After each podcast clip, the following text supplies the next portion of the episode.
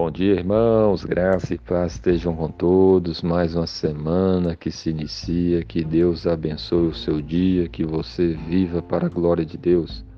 Quero ler para nós meditarmos a palavra de Deus. Êxodo capítulo 20, versículo 13 diz assim: Não matarás. Amém. Esse versículo faz parte do texto bíblico que fala sobre os dez mandamentos não matarás é o sexto mandamento desses dez que Deus deu para o seu povo quando os tirou da terra do Egito e os levava para a terra prometida. Esse mandamento proíbe as pessoas de matarem as, os outros, de tirarem a vida, de cometerem homicídios. Não matarás. Deus é o autor da vida e somente Ele pode tirar a vida de alguém. É interessante olharmos para esse versículo, mas também olharmos para a explicação que Jesus mais à frente dá a respeito dele, porque às vezes as pessoas pensavam que não matar alguém é simplesmente não tirar a vida literal de uma outra pessoa. Mas Jesus explicou que quando alguém fica irado contra o seu próximo sem contra o seu irmão sem motivo algum, ela já está quebrando esse mandamento. O ódio no coração, a ira descontrolada, a ira sem motivo no coração, também é a quebra desse mandamento. Quando alguém xinga o outro, quando alguém ofende, usa insultos, Jesus já estava mostrando para nós que já é a quebra do mandamento. Porque quando uma pessoa vai matar alguém, antes dela matar, no coração surgem esses mesmos sentimentos.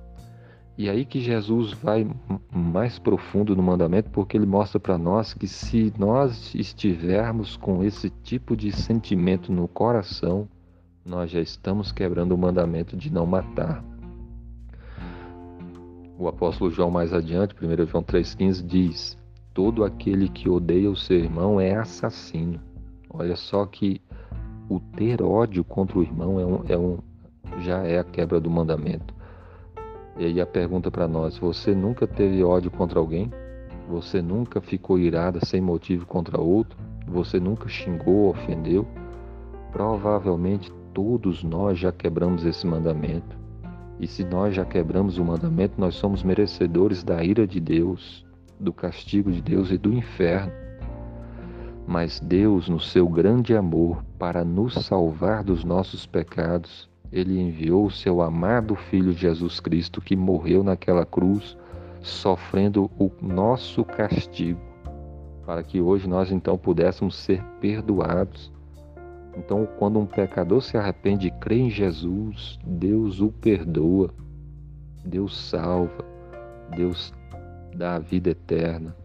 Então, esse é o ensinamento para nós. Olha, aqui está o mandamento: não matarás. E isso envolve até o nosso coração. Com certeza a gente já quebrou esse mandamento muitas vezes quando guardamos ódio no coração, mas Cristo morreu por nós. E quem se arrepende e crer nele, Deus perdoa. E agora que Deus nos perdoa, Ele também nos ajuda e nos chama para guardar esse mandamento. Como é que nós guardamos esse mandamento? Vivendo uma vida de amor ao próximo buscando o bem dele, perdoando caso ele tenha feito mal contra nós, vivendo uma vida de amor ao próximo. É assim que a gente cumpre.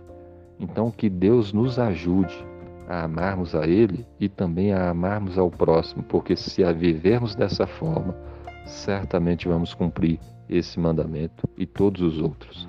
Que Deus abençoe a nossa vida. Amém.